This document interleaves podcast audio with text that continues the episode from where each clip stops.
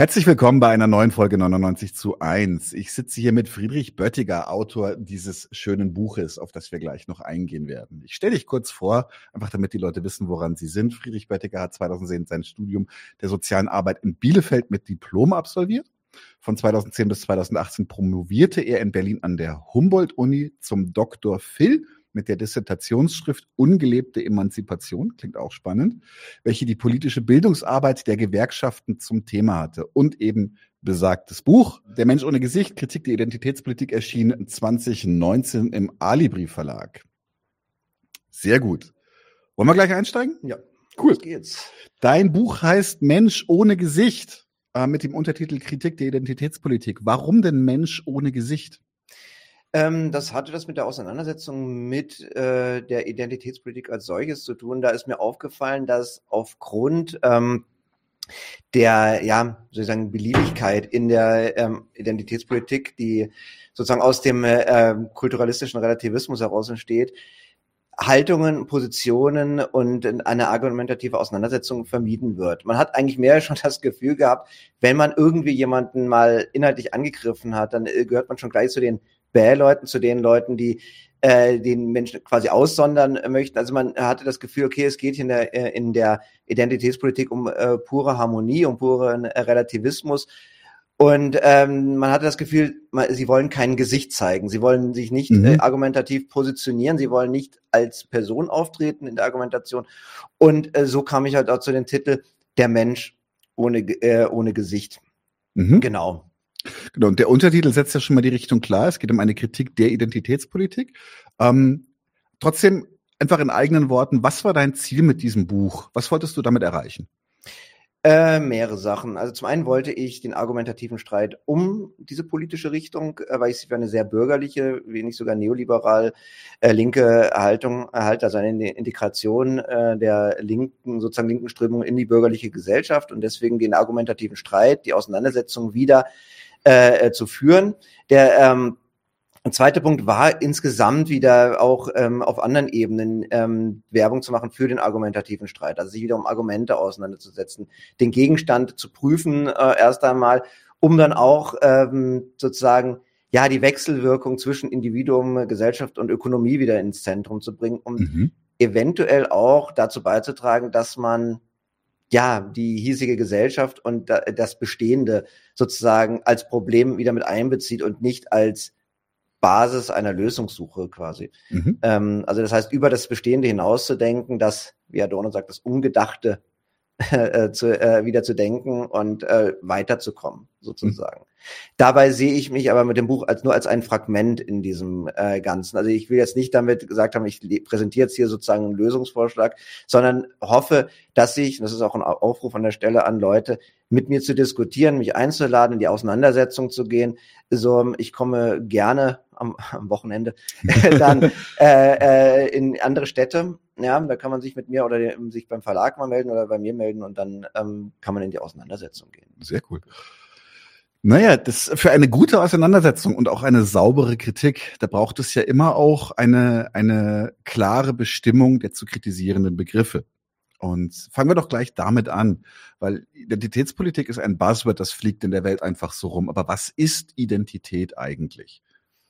Ähm, ja, da kann ich jetzt hier nur rudimentär drauf eingehen. Also muss man das Buch gelesen haben, um die klare Bestimmung zu lesen. Aber ich kann so weit gehen. Also Identität ist erstmal platt gesagt, ein Selbstbild. Also jeder Mensch hat eine Identität. Es gibt äh, eine Phase in der, in der Entwicklungspsychologie, die auch Identitätsfindung heißt. Äh, die fängt meistens so mit dem sechsten, siebten Lebensjahr an. Äh, dann äh, konkretisiert sie sich nochmal so mit der Pubertät und schließt sich dann im Ende der Adoleszenz ab. Das heißt, die Identität hilft uns erstmal, sich mit anderen Leuten auseinanderzusetzen, Positionen zu finden, äh, sich abzugrenzen oder auch zuzustimmen. Man, äh, sie ist Teil der Persönlichkeitsreifung. Und Basis der Identität ist die Identifizierung äh, mit äh, sogenannten ja, Großnarrativen. Ähm, Aber man muss halt sehen, das ist eine Konstruktion erstmal. Die muss ich mit Inhalt füllen, die muss ich argumentativ halt ähm, ja behaupten und sie kann richtig sein oder sie kann falsch sein. So und ähm, ob sie richtig oder falsch ist, das gibt halt das Argument her und nicht einfach, dass man sagt, ich als, so mhm. ich mit der Identitätsbestimmung, das bringt halt nicht viel. Mhm. So, ja, da kann man es jetzt erstmal äh, so belasten, wer steht im Buch drinne. Aber das ist erstmal so, so der Kern. Und da gibt es natürlich unterschiedliche Bestimmungen. Es gibt eine sozusagen systemische äh, Sicht auf die Identität. Es gibt ja eine marxistische Kritik an, an Identität, die Identität sozusagen als ein konformistisches äh, sich Unterwerfen eine, eines kollektiven ähm, Sinnes äh, sozusagen betrachtet, ähm, wo auch die eigentlich auch die äh, kritische Theorie mit einhergeht und sagt, Identität ist Herrschaft. Mhm. Die konkretisiert es halt nochmal ganz ganz klar. Also die alte, die erste Generation, die noch marxistische, die bürgerliche, mhm. äh, die danach kam zweite und dritte Generation nicht mehr so stark. Ähm, aber es geht dann halt ganz klar in der Kritik auch darum, dass man, indem man sich nämlich dem ja dem Kollektivnarrativ mit dem identifiziert, unterwirft man das eigene Denken nämlich genau diesem ja, im Kollektiv, diesem Konformismus, der damit verbunden ist. Mhm. Und denkt nicht mehr als eigene Person, sondern dann entweder als Staatsbürger, als Teil einer Religionsgemeinschaft oder äh, im, im kleinsten Fall als Teil einer Familie. So, und jeder Mensch ist aber, wenn man die eigenen Argumente prüft, die eigene Realität prüft, in der Lage, sich gegen die eigenen Eltern, die eigene Tradition, gegen die eigene Her äh, kulturelle Herkunft oder was auch immer im Raum steht, zu wenden, wenn es Sinn macht und wenn äh, diese in ihrer Interpretation der Welt falsch liegt. Das war tatsächlich jetzt auch gerne oder frech einfach eher noch meine Interpretation, weil für mich war Mensch ohne Gesicht auch ganz stark eben dieser Konformismus, der gefordert wird in der mhm. Identitätspolitik, so dass man sich rastern lässt. Man wird quasi über, über Eigenschaften quantifiziert und das, das Individuelle geht dabei völlig verloren. Ähm, sehr schöner Einstieg. Ich möchte jetzt tatsächlich noch ein bisschen darüber reden, über den Begriff, äh, über weiter über Begriffe reden, und zwar über den Begriff der Identitätspolitik. Ähm, der ist ja momentan äh, ja in aller Munde. Hatte der eigentlich, also hat der immer die gleiche Bedeutung wie heute gehabt? Wofür steht es? Gibt es einen historischen Identitätspolitikbegriff? Gibt es einen aktuellen? Unterscheiden die, die sich und wie lässt sich der heutige bestimmen? Also der, das Wort Identitätspolitik ähm, ist ja erst seit Ende der 70er Jahre festgelegt. Mhm. Also im, im Rahmen äh, es gibt aber auch Form der Identitätspolitik schon äh, in den 60er Jahren und hat eigentlich seinen Ursprung äh, sozusagen philosophisch in der Gegenaufklärung, in einer sozusagen ja schon fast äh, fatalistischen Unterwerfung unter den Volksbegriff, Religionsbegriff äh, und äh, Kulturbegriff. Ja, in dem Fall war es dann auch so, dass man halt äh, schon von vornherein bestimmt hat, was ein, zum Beispiel, wenn wir hier bei uns beim ein Deutscher ist, das kann man aber auf jede andere Nation auch so anwenden. Äh, und man hat gesagt, okay, die, äh, die äh, Kulturen äh, müssen in ihrem Bereich bleiben und es, daraus entwickelten sich dann halt Volksmärchen, Volkserzählungen, die diese, ähm, ja, Form der, der Zuschreibung dann auch noch idealisieren und ähm, sozusagen zu einer wirklichen Volkskultur dann auch äh, umdefinieren.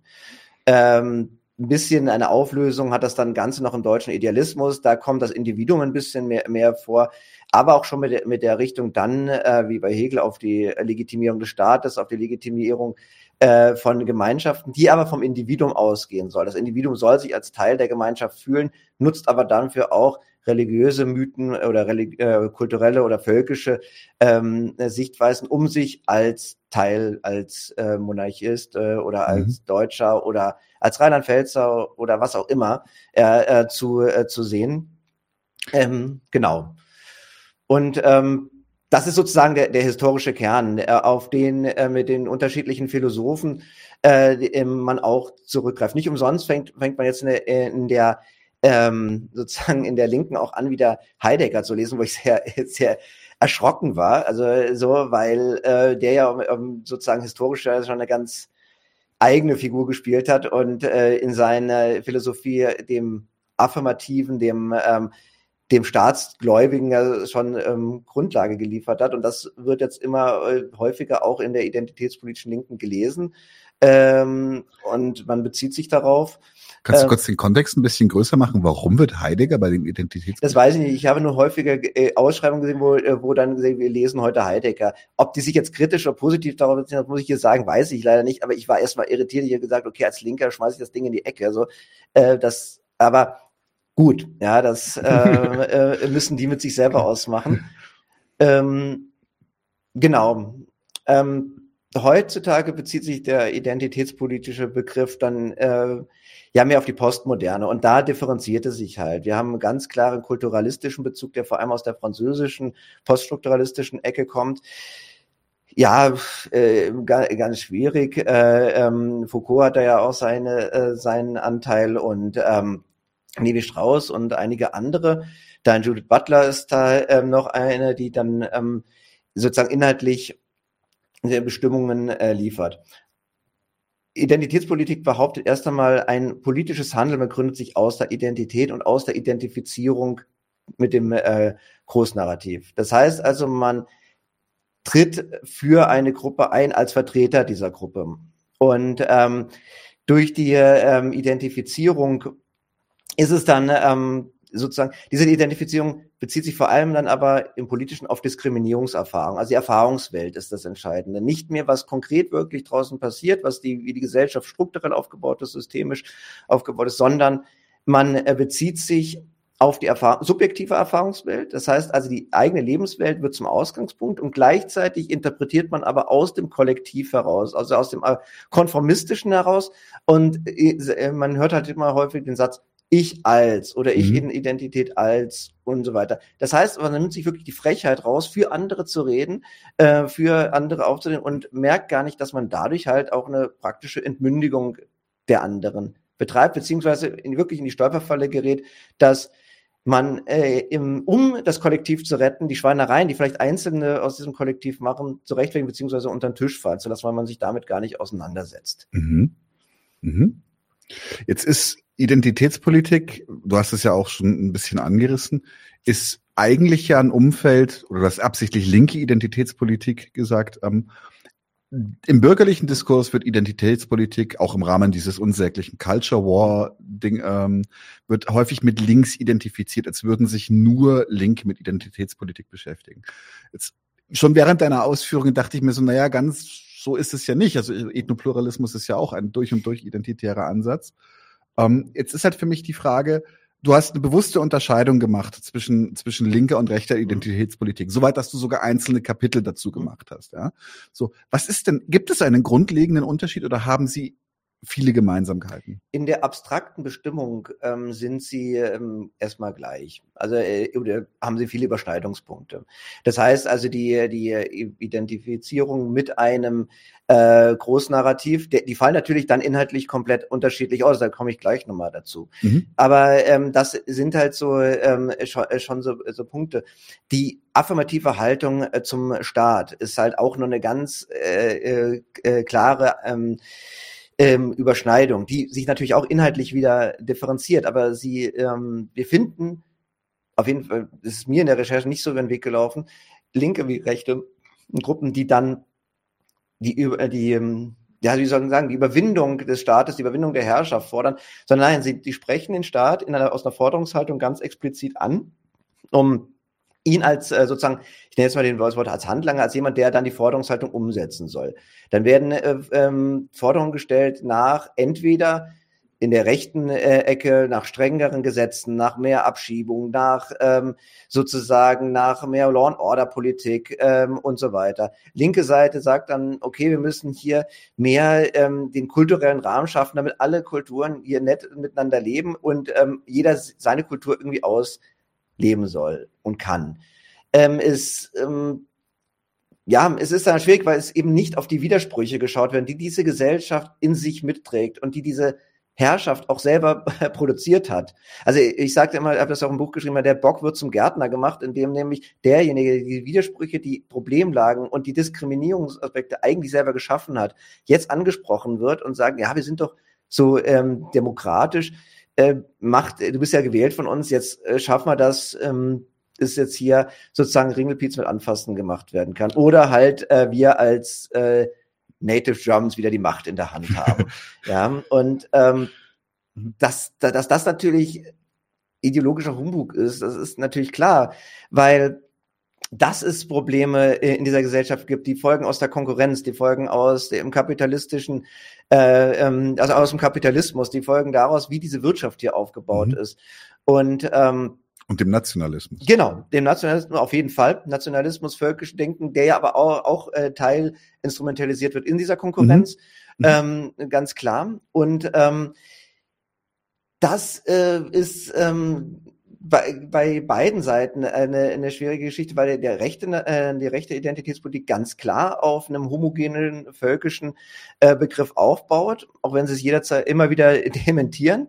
Ähm, ähm, und ähm, die, ja, die linke Identitätspolitik in ihrer Form ähm, den auch bedient. Also dahingehend, dass sie dann, äh, wenn es, äh, wenn sie, weil linke Identitätspolitik ähm, ist ja ein sehr diverser Begriff. Das heißt also, man ähm, die, ähm, die unterschiedlichen Gruppen treten ja für ihre Partikularinteressen auf oder für Vertreter von unterschiedlichen Diskriminierungsgruppen.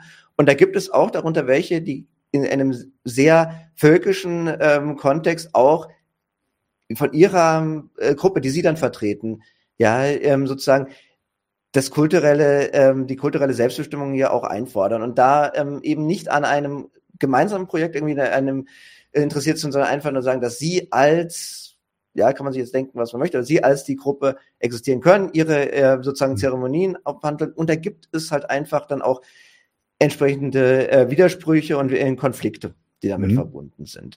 Also das heißt, hier haben sie ideologisch dann eine gewisse Deckungsgleichheit, die, ähm, wo die einen, die Rechten halt sagen, also nein, ihr könnt, wir können hier nicht Diversität haben, weil es kann hier nur ein, es kann nur einen geben, äh, um äh, mit Highlander zu reden. ähm, ähm, so, und die anderen sagen, ähm, nein, jeder kann ja sozusagen ähm, nach dem äh, Four-Blocks-Prinzip, jeder hat halt so sein, sein, sein, sein Gebiet, wo er dann sozusagen äh, existieren kann. Und wenn, wenn man sich gegenseitig in Ruhe lässt, dann ähm, kann halt sozusagen die eine Kultur hier herrschen, die andere da und man geht sich nicht auf, auf den Sack. So. Mhm. Ähm, aber das, das ist doch im Kern, ist doch das also wenn du jetzt, ich hab, bin, bin kein Experte für Alain de Benoist, aber sein Ethnopluralismus, auf den sich ja auch ähm, äh, der Höcke dann auch äh, positiv bezieht, der ist doch im Grunde genau das. Das ist über die Identitäten wird, sagt man, wird, also die Spaltung läuft über die Identität, äh, über die über die ähm, ethnische Identität und es geht nicht darum, besser als die anderen zu sein, aber es geht darum, sicher getrennt zu sein. Und für mich ist da das ist jetzt natürlich eine polemische Verkürzung, aber für mich fand das, war das immer sehr, sehr interessant, weil wenn man diese, diesen Gedanken der, der Cultural Appropriation, wie er verwendet wird im Alltag, dass äh, weiße Menschen keine Dreadlocks haben dürfen oder sowas oder bestimmte Kleidung nicht machen haben dürfen oder bestimmte Musik nicht machen dürfen, dann sehe ich ehrlich gesagt persönlich keinen relevanten Unterschied mehr der Sache nach. Genau, das ist ja das, was ich meinte. Also, dass man halt, äh, halt sagt, man, weil wenn man so jemand aus, der, aus dieser Identitätsgruppe ansprechen würde, würden die sagen, nein, wir sind ganz weltoffen, wir wollen, äh, wir sehen halt nur, dass wir immer äh, sozusagen ähm, ausgenutzt und ausgebeutet werden, wir wollen jetzt endlich wieder für uns stehen. Aber dass sie genau diesen Ethnopluralismus eigentlich bedienen, ähm, so das äh, wird halt äh, nicht gesehen, aber genau das ist es. Weil ähm, im Grunde genommen bleibt dann un sozusagen den, den äh, ich nenne es immer gerne Native Drum, sich anders übrig, als dann im Dirndl oder in, in, der Lederhose äh, rumzulaufen, weil das ist sozusagen Ursprungs, äh, ist es pure Ursprungsideologie, ist pur in, äh, in dem Sinne, dass was einmal ähm, jamaikanische Kultur war, bleibt auch immer so und wenn man hier nach Europa kommt, äh, darf man es äh, leben, genauso wie es was einmal ursprünglich sozusagen westeuropäische äh, Kultur war. So dann äh, dürfte auch keiner mehr in der dritten Welt Marx lesen, weil es ja, oder wie auch immer. Das, das ist halt äh, ziemlicher, äh, ziemlicher Quatsch. Und vor allem ist es sehr reaktionär, dieses mhm. Denken, weil man bleibt immer stehen. Man darf sich eigentlich nicht weiterentwickeln. Kultur lebt davon, dass, dass man sich verbindet, dass es äh, Fusionen gibt. Ähm, so, ähm, wir, wir ähm, haben das, also Quentin Tarantino ist ein bestes Beispiel, der bei, der aus äh, Kunstformen des asiatischen Kinos genommen hat, des italienischen Kinos, des amerikanischen Kinos und da Filme gemacht hat was Neues geschaffen hat. Und genauso kann man dann auch in der Musik oder in anderen Bereichen Formen schaffen. Und es wäre das Ideale, wenn äh, irgendwann diese Kulturen, wie wir sie jetzt haben, gar nicht mehr bestehen, sondern irgendwas komplett Neues äh, mhm. da wäre. Das wäre eigentlich das, was Kunst und Kultur und auch ähm, Leben sein sollte, dass sich die Leute halt in, ja, von ihrem, von dem Altbewährten lösen und was Neues, äh, also das wäre progressives Denken. Und genau das findet ja nicht statt. Also äh, ganz krasse Auswirkungen hat es wirklich. Und deswegen ist da wirklich der qualitative Unterschied zu den Rechten, weil die, während die Linken sozusagen noch in der inklusiven Ansatz dahingehend haben, dass man sagt, okay, wir existieren nebeneinander. Mhm. Sagen die Rechten, nein. Hier jedes, äh, also der Ethnospluralismus ist ja genau die Basisideologie dort. Der sagt, ähm, jedes Volk oder er hat sozusagen sein Abstammungsgebiet und eine gewisse Form von Zuzug ist noch äh, zu ertragen, solange die nur dienlicher. Ja, die, genau. Richtig, ähm, wenn, äh, wenn, wenn halt die Kultur sozusagen übernommen wird, wenn dann äh, sozusagen ähm, wenn sich unterworfen wird. Richtig, genau. Hm. Wenn man sich assimiliert und wenn man dann ähm, äh, sozusagen Teil des, ähm, des Ganzen wird. Wenn man halt eben nicht ähm, sich nicht assimiliert und äh, sagt, man, man will, dann ähm, wird man halt verfolgt und im allerletzter Härte und Konsequenz dann halt umgebracht. So. Ähm, und ähm, das ist, äh, das würde, glaube ich, einem bei der linken Identitätspolitik nicht passieren. Da äh, müsste man halt auf seine Dreadlocks Locks verzichten oder so.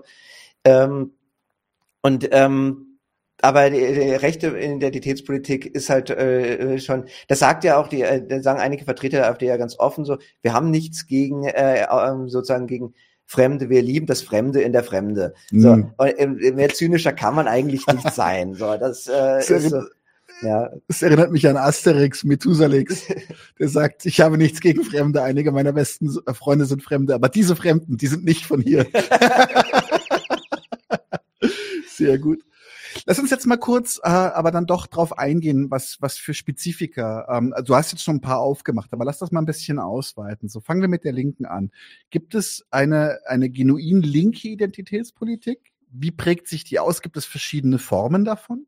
Und soweit es mir bekannt ist, nicht. Es gibt halt welche, die sich ganz äh, aus der Identitätslogik heraus dann ähm, auf Partikularinteressen ähm, ähm, ausrichten. Das kann halt entweder äh, Seenotrettung sein, das kann Umweltschutz sein, das kann, also hat, kann unterschiedliche Themen sein, die dann aber auch sehr mit viel Idealismus und sehr viel Identitätslogik äh, ausgerichtet sind. Es gibt dann halt dann die, die aus ihrer Identitätslogik sich für ihre kulturellen Gruppen einsetzen. Und es gibt die, die sagen, Identität ist was vollkommen konstruiertes, es muss so individuell wie möglich sein. So, und dann gibt es halt äh, schon so, ja, Auswüchse, die, sagen wir es mal so, für etwas lustig anmuten. Ich will mich da auch überhaupt nicht lustig machen, wenn man das dann sieht, muss ich doch schon schmunzeln, wenn sich jemand als Fuchs verkleidet oder so. So, dann ähm, ist das so ein Ausdruck davon, dass jemand sagt, ich konstruiere mir meine Welt, so wie ich sie für richtig halte, nicht wie die Mehrheitsgesellschaft sie mir auf äh, drückt und bin in meiner Freizeit oder vielleicht in meinem ganzen Leben ein Fuchs. So. Mhm. Und ähm, das, ähm, genau, das sind halt die unterschiedlichsten Formen davon. Und das wird halt ähm, dann ähm, sehr divers und äh, dann auch ähm, ausgehend von einem ja, univer doch schon von einem universalistischen Begriff nehmen, dann sagt, jeder kann alles sein, was er möchte und jeder kann so existieren, wie er möchte, wie er will. So, und während weil alles nur soziale Konstrukte sind? Genau, weil alles soziale Konstrukte sind, weil ähm, sozusagen die von aus von Herrschaft und Machtstrukturen sozusagen gesetzt werden und die eine Mehrheitsgesellschaft einem aufdrücken möchte. So. Mhm.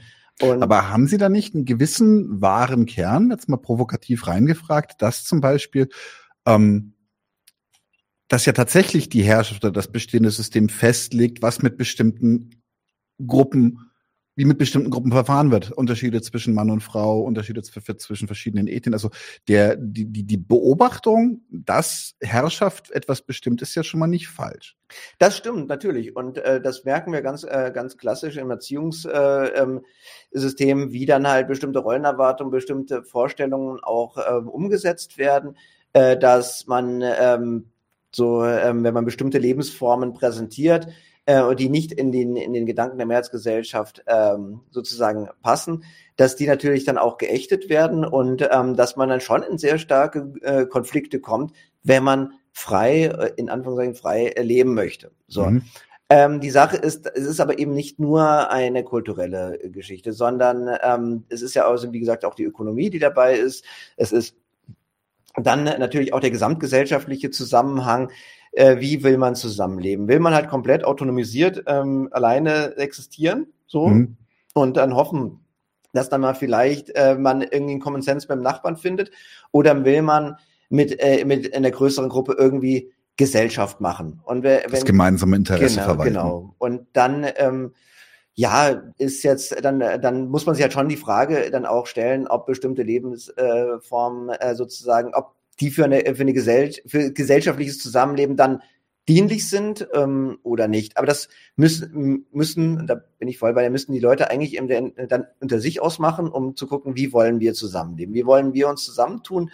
Ähm, und ähm, genau, aber die, die Sache, das Recht darauf, immer noch aus der Identität heraus zu begründen, finde ich halt zu verkürzt. Und ähm, es hat ja auch damit zu tun, dass man die eigene Identität, das Selbst, das Ich überhöht.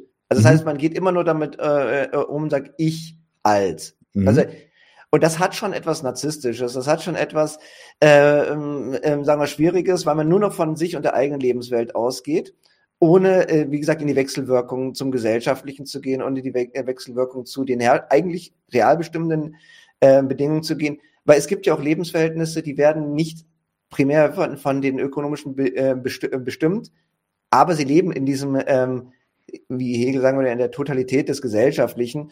Und ähm, deswegen müssen sie sich auch damit auseinandersetzen, wenn sie sich anmaßen, dann für andere zu reden, beziehungsweise ja eine politische Analyse abzugeben. Wenn sie privat für sich leben wollen, kann jeder tun und lassen, was er möchte. Da muss er nämlich nicht fragen. Da bedarf es auch dieses Buch nicht. Aber wenn sie ähm, dann politisch aktiv werden möchten und dann in den Kontext gehen wollen mit anderen Leuten, dann bedarf es halt meiner Meinung nach ein bisschen mehr als nur eine reine Identitätsbegründung. Mhm. Bevor wir, wir steigen dann gleich weiter ein auf die Kritik, weil du, du äh, trittst da schon die ersten, die ersten Steine in meinem Hirn los, die, ähm, den ich nachlaufen möchte. Äh, trotzdem, lass uns mal kurz auch noch über Rechtidentitätspolitik reden.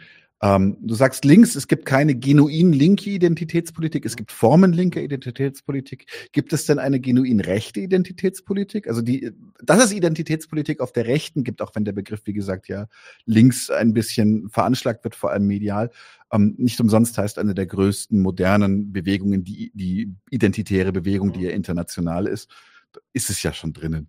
Ähm, was ist hierzu wichtig zu sagen zu rechter Identitätspolitik und ihren Formen? Hm. Also es gibt eine in ihrer, in ihrer Sicht auf die Gesellschaft und auf die Welt einheitliche. Das heißt, ihr Ziel ist es, Volk, Heimat äh, um, um, um, ja, zu retten. Mhm. In ihrer inhaltlichen Ausprägung differenzieren sich dann, da sind vor allem dann auch Fragen, wie die Haltung zu, äh, zu Staat ist. Die einen sind da halt schon sehr wirtschaftsliberal und sagen so, okay, den Staat so, so wenig wie möglich.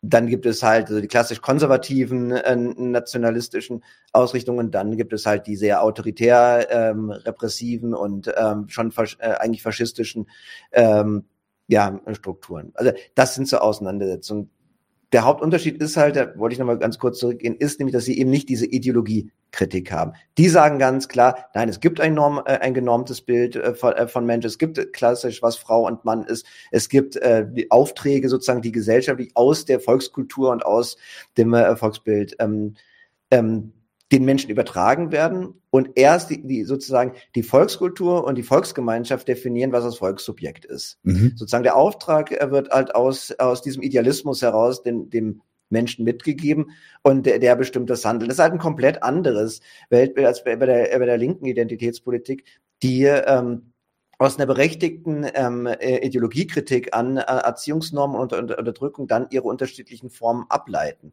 So, ähm, und ähm, rechte Identitätspolitik formt daraus sozusagen einen, ähm, ein funktionalistisches ähm, Weltbild auf die, auf die Menschen. Das heißt also, aus diesem Weltbild heraus äh, wird das, wird sozusagen über, ähm, wie es so schön heißt, äh, das tote und lebendige Material äh, in der Wirtschaft äh, verfügt. Und äh, gesagt, okay, der Auftrag, ähm, es ist natürlich jetzt etwas platt gesagt, aber ähm, da entsteht ein Auftrag und dafür sind die Menschen da. Also wie, wirklich wie, äh, wie gerade im, äh, im, im Faschismus, jeder äh, äh, bleibt bei seiner Position, wo die Natur ihn hingesetzt hat, in Anführungszeichen, und äh, hat seinen Dienst am äh, Vaterland ähm, zu leisten, an der Volksgemeinschaft. Mhm. Und ähm, da ist es natürlich ähm, Auftrag, die Volkskultur reinzuhalten. Das heißt also, ähm, alles zu tun, damit die Volkskultur weiter überlebt. Deswegen reden sie ja die ganze Zeit auch vom Volkstod, deswegen reden sie auch davon, dass äh, durch die Einwanderung sozusagen die Kultur abstirbt. Und die Rechte, ähm, und das muss man auch wirklich ernst nehmen, wenn die sagen, ja, wir wollen die äh, Kultur wieder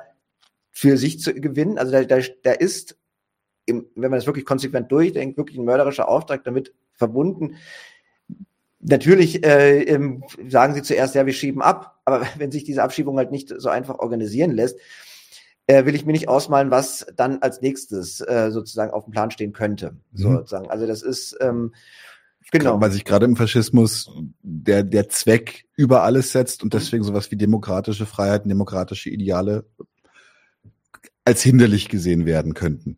Oder ja, beziehungsweise werden. einseitig aus. Also man muss ja auch immer wieder berücksichtigen, der NS-Staat war in der Beziehung ein Rechtsstaat, der aber seine Rechte halt nur für die Arier ausgerichtet hat und mhm. durch Gesetze dann gesagt hat, okay, die, äh, die ähm, ähm, Juden, Sinti und Roma und alle, die halt eben nicht als Volksdeutsche gesehen werden, haben den Anspruch auf die, mhm. äh, auf diese Rechte verloren. Die haben den Rechtsstaat ja nicht abgeschafft. Die haben auch die Demokratie nicht abgeschafft. Sie haben ihn halt nur außer Kraft gesetzt, weil es eine, eine, eine Situation gab, nach deren Ermessen, die der, die Volksgemeinschaft geschadet hat. Denn um die Volksgemeinschaft zu retten, haben sie die Ermächtigungsgesetze gemacht. Das wird halt immer so getan, als ob es irgendwie so eine, dann so eine, da 33 äh, eine Stunde Null gegeben hätte. Nein, die Demo es war eine demokratisch gewählte Partei, die halt die Rechte äh, die, die des Rechtsstaats genutzt hat, um ähm, sozusagen zu herrschen und zu walten, um sich nach die wirklich diesem Vorbild der Volksgemeinschaft dann ähm, rein Tisch zu machen. So mhm. und mehr will ähm, die die neue Rechte auch nicht. Ähm, sie äh, sa sagt es halt ein bisschen liberaler und ein bisschen menschenfreundlicher. Aber im Grunde genommen sagen sie es ja, wenn, wenn man schon sagt, jeder, äh, jedes Volk hat seinen Platz auf der Erde und da gehört die Kultur hin.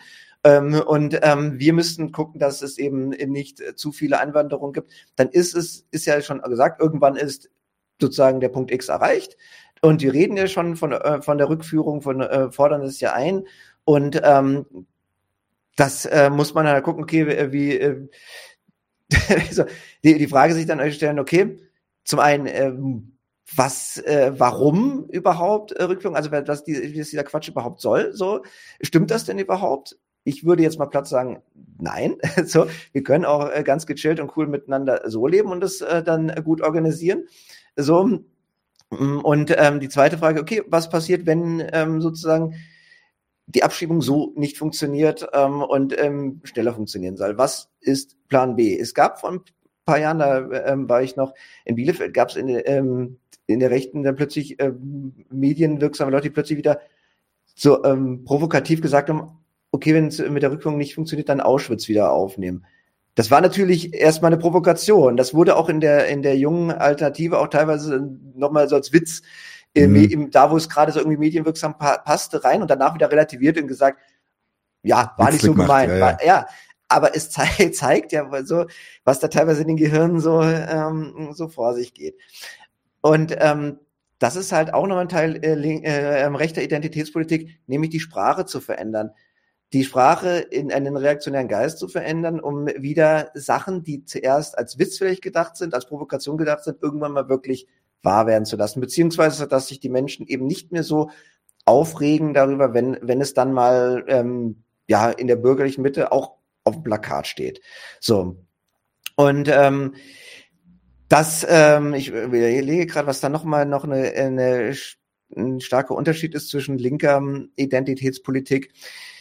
Ähm, aber ich glaube, ich belasse es erstmal dabei. Ähm, das sind ja erstmal schon mal äh, starke, starke Punkte. Ja. Aber ich betone nochmal, dass die in, in, in der Haltung, was äh, die sozusagen Ausrichtung auf Identität, Ausrichtung auf äh, sozusagen auf die auf den Staat Deckungsgleichheiten haben mit äh, mit linker Identitätspolitik. Mhm. So und ähm, da sind sie halt auch sehr stark herrschaftsaffirmativ. Ich wollte gerade eine Assoziation, die ich hatte, oder einen Gedanken, den ich hatte bei dem, was du gesagt hast, dachte ich mir, im Grunde ist eine der großen, also ist, weil du sagst, die einen schreiben die die die Identitäten äh, fest über über über über Ethnien etc. Im Grunde ist die Essentialisierung der Identität einfach deutlich radikaler bei den bei den mhm. Rechten, weil sie das nicht als als soziales Konstrukt sieht, sondern als gottgegebenen Fakt. Genau. Okay, gut. Ähm, eine Sache, die mich tatsächlich ein bisschen gewundert hat, ähm, das war ein Kapitel, ein eigenes, was du hier gemacht hast, und zwar äh, über rechte Solidarität. Und da habe ich deswegen ein bisschen gestutzt, weil Solidarität nun wirklich, das ist ja der linke Kampfbegriff, for good and for bad. Ja, das ist das, ich sage mal, das ist das linke Thoughts and Prayers.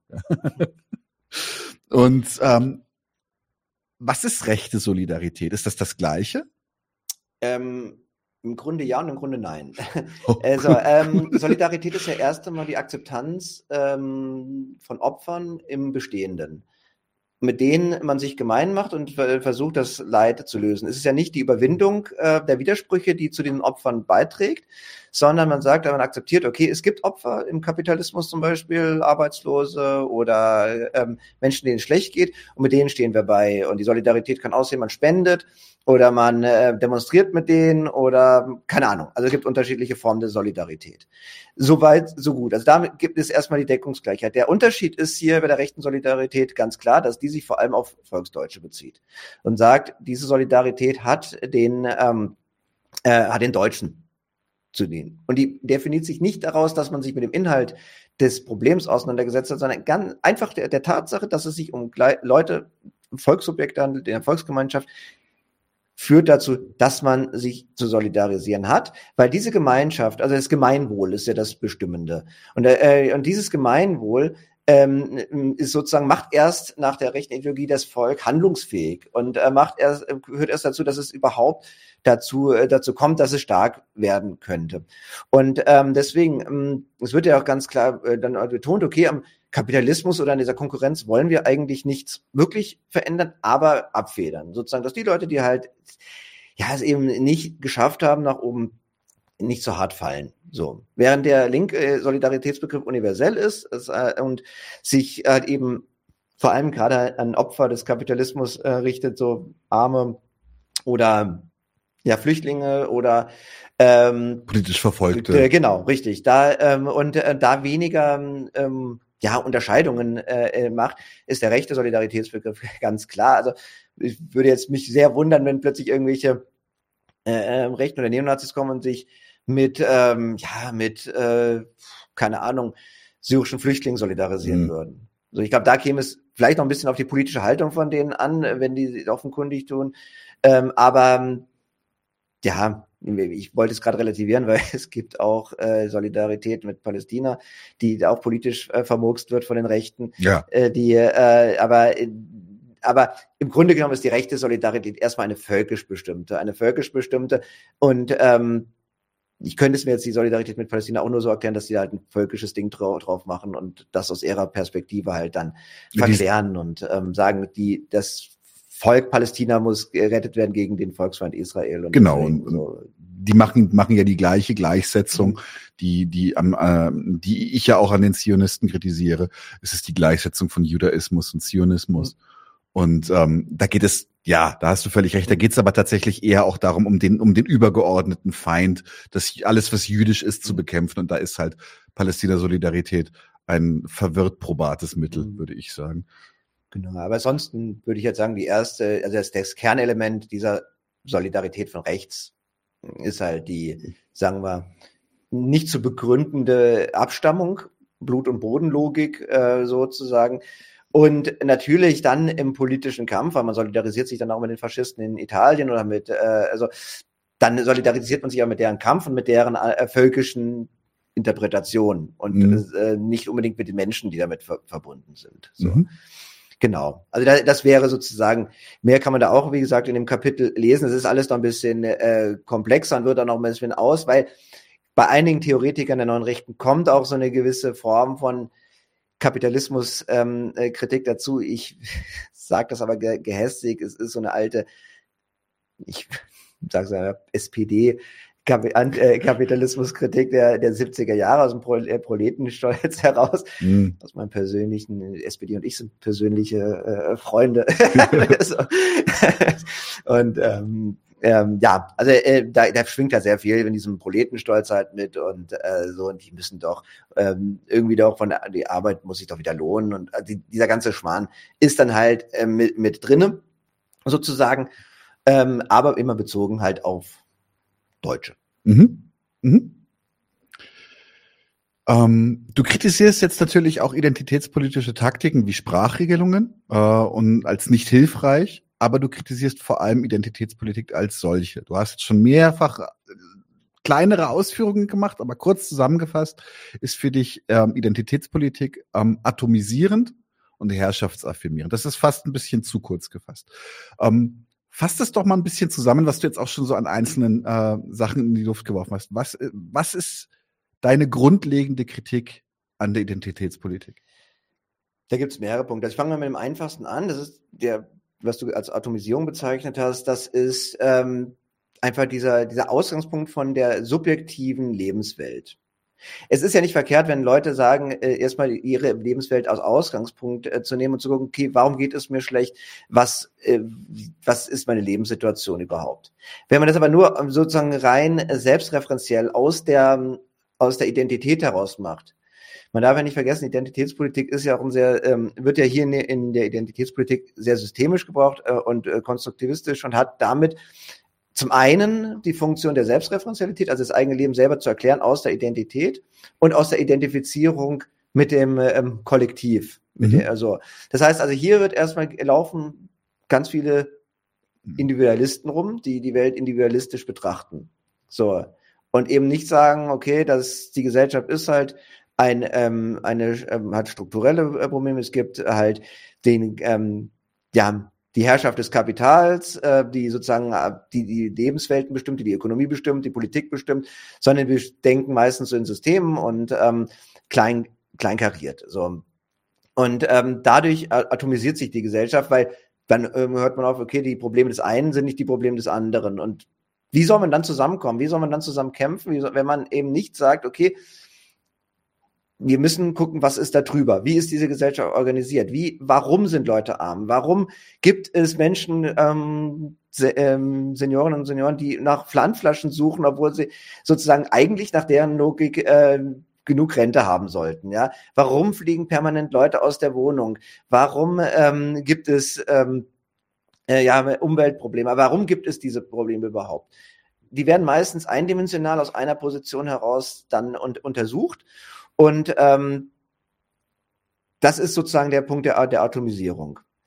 Die Herrschaftsaffirmation bestimmt sich aus mehreren Punkten. Zum einen hat man dann aber den, den Konformismus der Gruppe.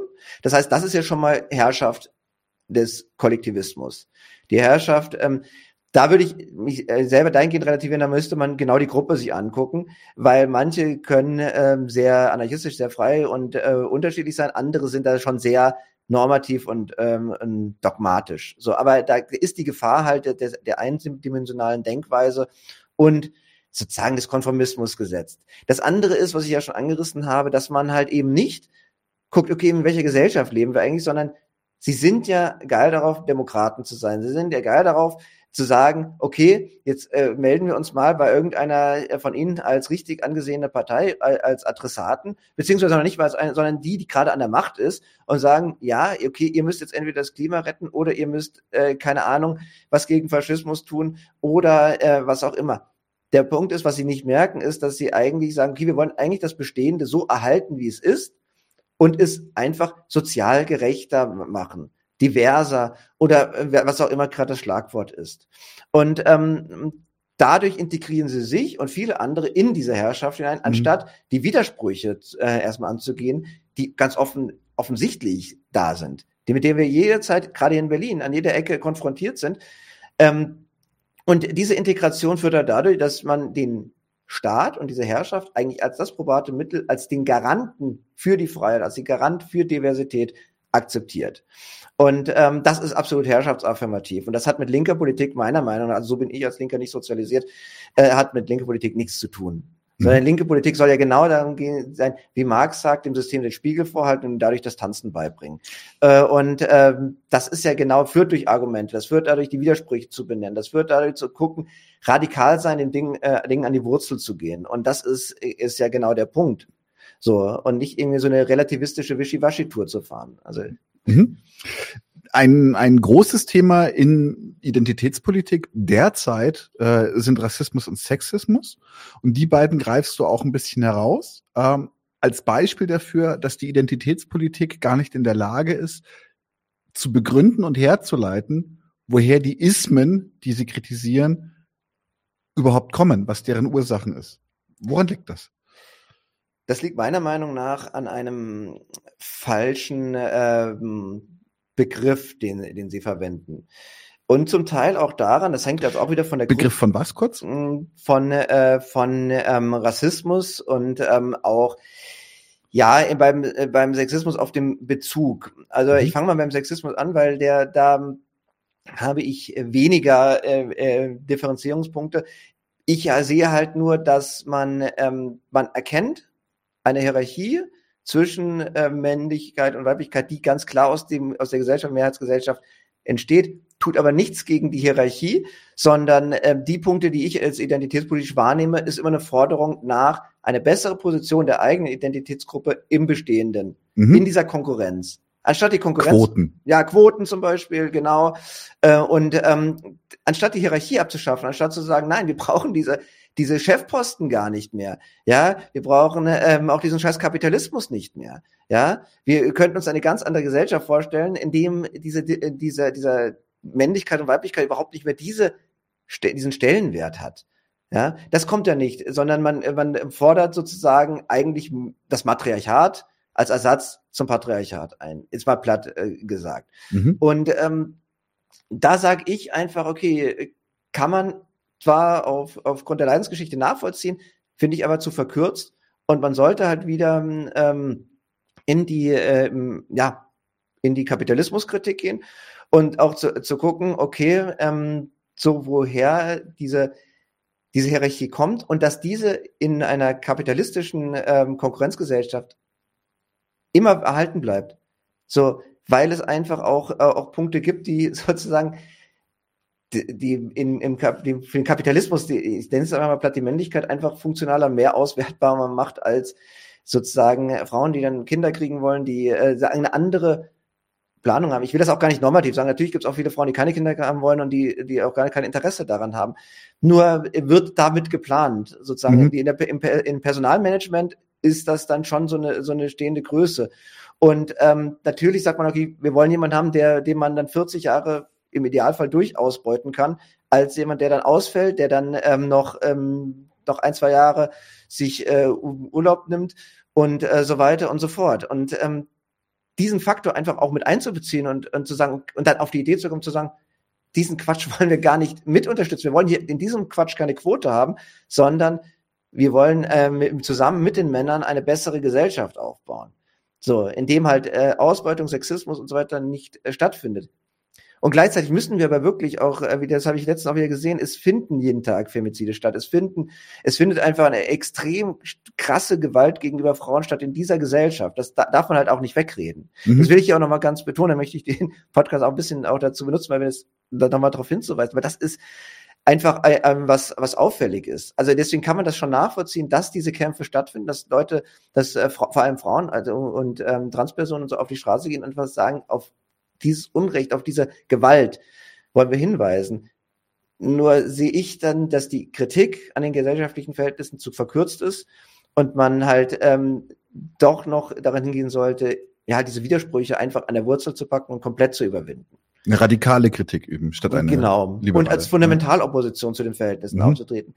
Bei Rassismus geht es meiner Meinung nach äh, noch ein, Stück weiter. Ähm, zum einen lässt man sich meiner Meinung nach zu sehr aus der Vergangenheit leiten, die man auf die Gegenwart überträgt, mhm. äh, weil viele von diesen Theorien sich ähm, sozusagen die Kritik aus Verbrechen und aus Ausbeutung, Unterdrückung äh, ableiten, die in der in der Kolonialzeit passiert sind die aber heute von Regierungen weitergeführt werden in diesen Ländern, die meistens selber People of Color sind. Mhm. Ja, das heißt, also anstatt die eigenen Regierungen zu blamen, anstatt zu sagen, äh, anstatt zu sagen, okay, es hat hier anscheinend nichts mit der Hautfarbe zu tun, sondern in welcher Position man ist und welche ökonomischen Interessen man vertritt. Ja, und wie dieses, dieses der, der Blickwinkel auf die ähm, ähm, auf die eigenen, äh, auf die eigene Bevölkerung gesetzt wird. Äh, bleibt man halt diesen Schwarz-Weiß-Rassismus bestehen, schiebt die, äh, die sozusagen die, die, ähm, der, die Kritik sozusagen den Weißen zu und macht eigentlich im Prinzip nichts anderes als sozusagen der Rassist, indem man nämlich sozusagen die Hautfarbe, die Abstammung zum Mittel der, der Kritik macht.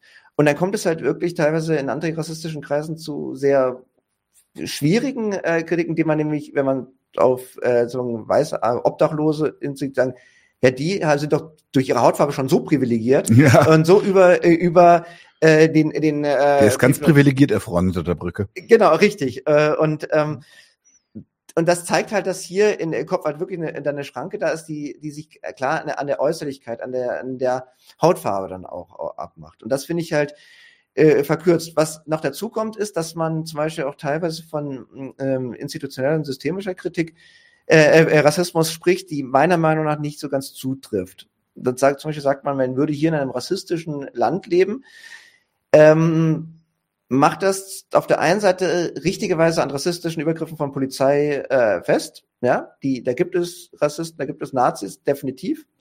Nur würde ich ganz klar sagen, der, dass der Staat und nicht nur der deutsche Staat, sondern jeder kapitalistische Staat eben nicht rassistisch ist, sondern an einer Einwanderung interessiert ist, diese Einwanderung aber regeln möchte. Das heißt, er möchte sich die Leute aussuchen, die reinkommen, weil er ja auch aus einer funktionalistischen Logik einen Zweck denen zu äh, mhm. denkt. Und ähm, äh, dann kommt es auch dazu, dass dieser Staat sehr repressiv, blutig und auch Tote hinterlässt, indem er abschiebt. Mhm. So. Aber er hat ja keine, meiner Ansicht nach, keine rassistische Grundlogik, indem er dann vorinterpretiert und äh, sagt, äh, so aufgrund der Gene und aufgrund einer rassistischen Konnotation nehmen wir die Volksgruppe, für die arbeiten und ähm, die ähm, Volksgruppe, für die arbeiten, sondern er, er sagt, ja, ich möchte äh, ähm, ähm, Menschen aus anderen Ländern ja, in meiner Produktion haben. So. Mhm. Und ich brauche eine bestimmte Anzahl an günstigen Arbeitern, an Reservearmee. Ich brauche aber auch Fachkräfte. So. Und dann bevorzugt er bestimmte Länder, die die Fachkräfte liefern und bestimmte Länder, die die, ähm, ja, Billigarbeiter liefern, sage ich es mhm. mal so platt. Und ähm, danach funktioniert halt viel äh, in, in diesem Land. Auch Wohnungsfragen werden nicht danach gerichtet, indem man sich zuerst das Gesicht anguckt von den Menschen. Es mag natürlich auch ne, diese äh, sagen, äh, dass es Leute gibt, die den Namen lesen und sagen, nee, den lade ich nicht ein. Aber die meisten gucken erstmal auf den, auf den äh, Einkommensnachweis und gucken, kann ich mir diese Wohnung leisten oder nicht. Mhm. So ähm, und wenn ähm, und das ökonomische Prinzip und die Verwertbarkeit ist dann eher der ausschlaggebende Punkt, warum äh, Menschen die Wohnung nicht kriegen ähm, und nicht unbedingt ähm, dann die, die Haut. Weil das mag auch in einigen Einzelfällen dann auch äh, ausschlaggebender Punkt sein, das will ich gar nicht in Abrede stellen. Nur ich glaube, dass die kapitalistische Wohnungsfrage anders funktioniert als nach diesen Prinzipien. Das heißt also, wenn auch wenn es keinen Rassismus mehr gäbe, es gäbe immer noch zu wenig Wohnungen. Genau, richtig, genau. Und ähm, ähm, ja, das ist ja immer das, was, was, die, was die AfD immer so anbietet, ja, wenn sie Ausländer ja, die Ausländer, wenn die haben, glaube ich, äh, äh also ich glaube nicht, dass die Ausländer so viel Macht in der Hand haben, äh, um über die Wohnungsfrage zu entscheiden. Ich glaube, es entscheiden andere Menschen und die, äh, die bauen die Wohnung nach anderen Prinzipien. So und ähm, ähm die meisten, ähm, da ich im, im sozialen Bereich auch arbeite, die meisten Menschen, die ich äh, mit Migrationshintergrund kenne, leben in Absteigen, leben in wirklich schlechten Verhältnissen. Die, wenn die so viel Macht hätten, dann würden die wahrscheinlich äh, irgendwo in Zehlendorf in der, in der Villa leben also das ist, das ist halt schon ein ziemlicher Humbug, diese, diese Aussage und ist halt nur dazu da, um halt äh, Spaltung zu betreiben, um, äh, um zu hetzen. Ähm, und gleichzeitig ist es aber auch, wie gesagt, ähm, dann Quatsch, was man ab uns äh, auch mal hört, dass ich habe die Wohnung nicht bekommen, weil ich äh, People of Color bin. Ähm, ich kenne äh, auch, also da kann ich jetzt auch nur auch aus subjektiven Sicht aber ich weiß von genug Fällen, die People of Color sind und sehr schöne Wohnungen haben, die sind aber in entsprechend hochdotierten Positionen, die haben entsprechend Geld und die äh, können sich dann halt ähm, die Wohnungen leisten. So. Mhm. Und ich glaube, das ist, was man sich halt bewusst machen muss, dass ähm, sozusagen es gibt Rassisten in diesem Land, es gibt zu viele Rassisten in diesem Land und da muss man was dagegen tun. Aber die Strukturen sind das Problem heißt Kapitalismus und nicht äh, ähm, in den Fällen. Und ähm, der bedient sich dem Rassismus als Konkurrenzmittel, um halt eben, ähm, ja, meiner Meinung nach nicht zu den, äh, zu den, dass die Leute nicht zu den richtigen Entscheidungen kommen, sondern sich gegen, also gegenseitig das Leben halt schwer zu machen. Mhm. Mhm.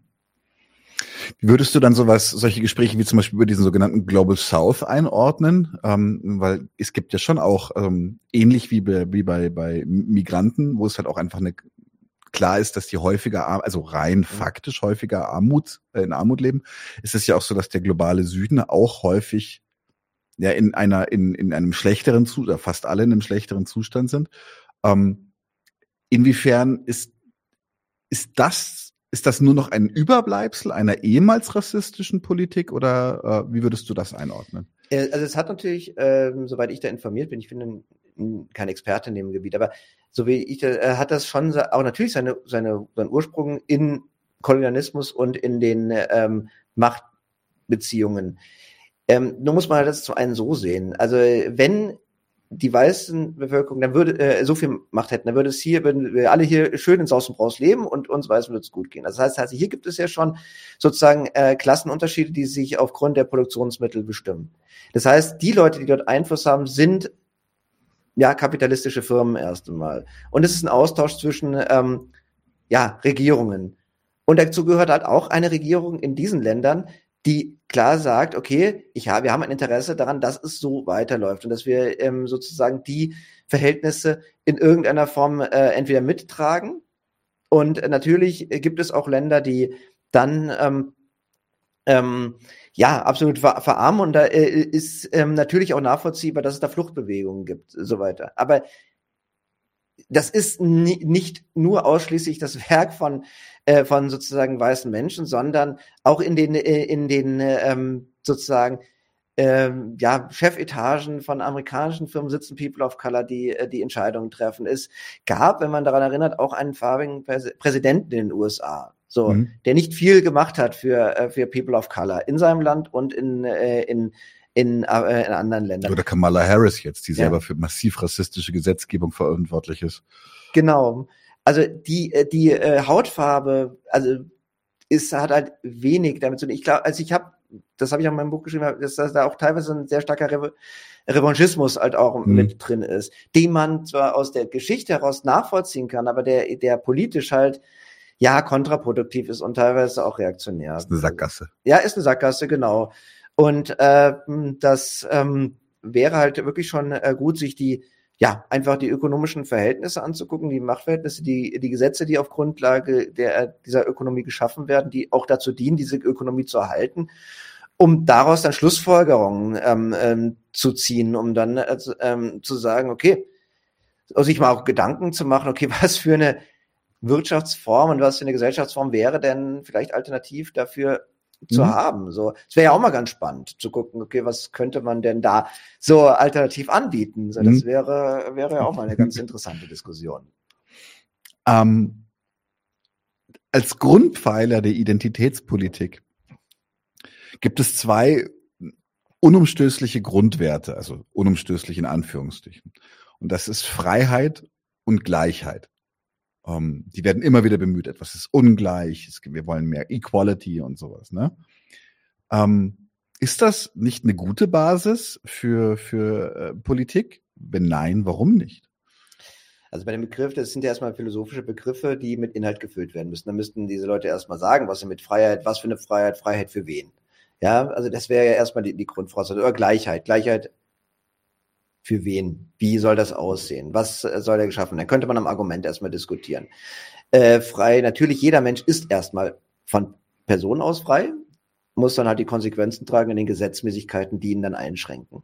Das heißt, ich hätte jetzt, äh, könnte jetzt tun und lassen, was ich äh, wollen würde. Ich glaube, in den meisten Fällen würde dann halt die Polizei kommen und mich dann reglementieren. Also das heißt, ich kann nicht nicht frei sein. Also erstmal erstmal so die die Sache. Was die natürlich meinen, ist äh, die formelle Freiheit in den hiesigen gesellschaftlichen Verhältnissen.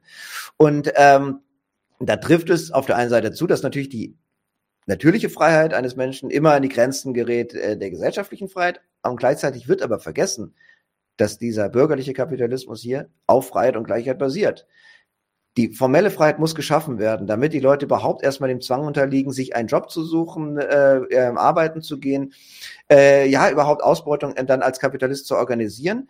Ähm, und gleichzeitig sind die Leute vom Gesetz gleich. So, sie haben alle die gleichen ähm, Ausgangschancen, sie haben alle rein rechtlich, sie haben alle die äh, gleichen Bedingungen und äh, müssen auch ähm, auf Grundlage des Gesetzes gleich, äh, gleichberechtigt um Jobs konkurrieren.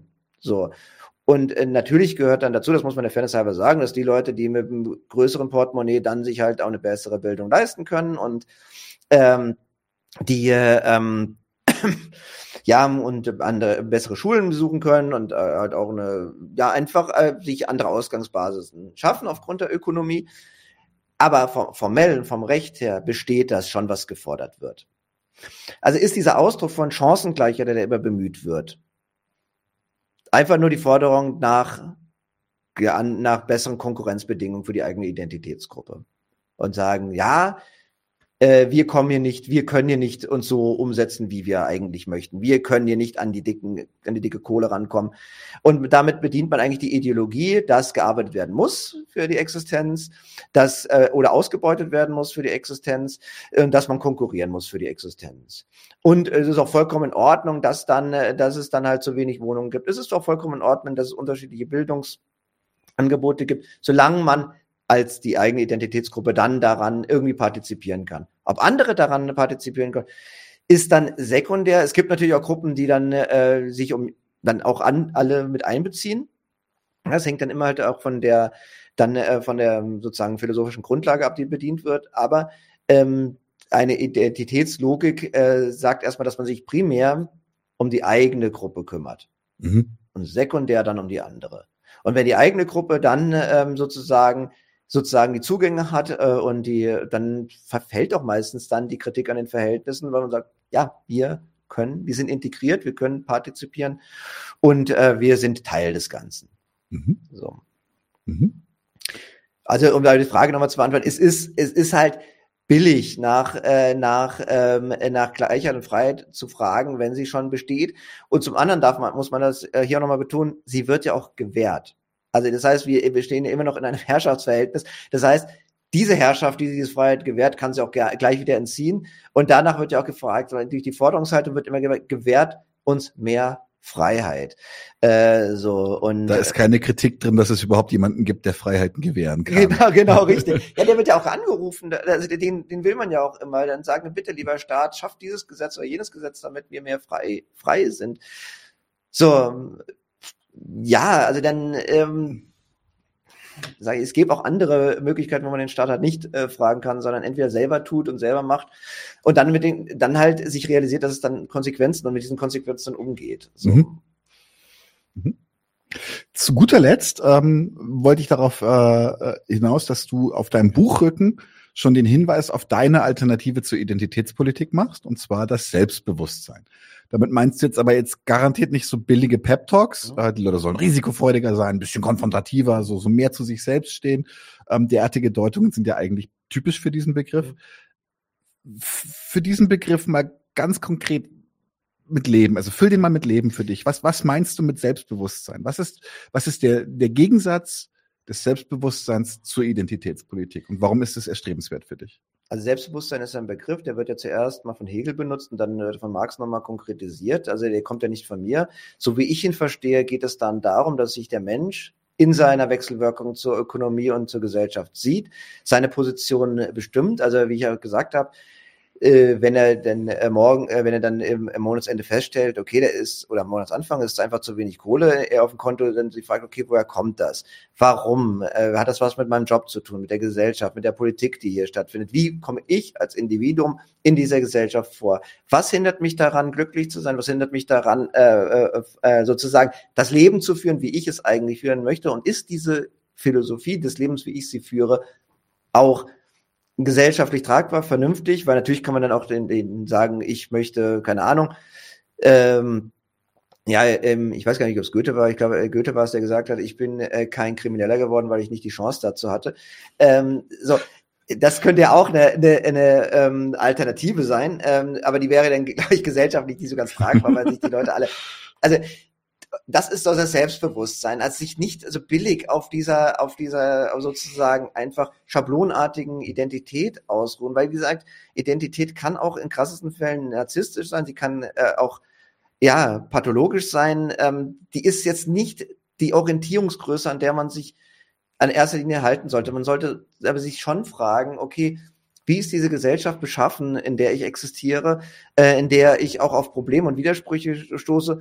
Und was habe ich mit diesen Widersprüchen zu tun, was habe ich mit, die, äh, mit diesen Verhältnissen zu tun, beziehungsweise äh, genau die gesellschaftliche Strukturierung zu hinterfragen, weil dann ist man sich seiner selbst in diesen gesellschaftlichen Verhältnissen bewusst.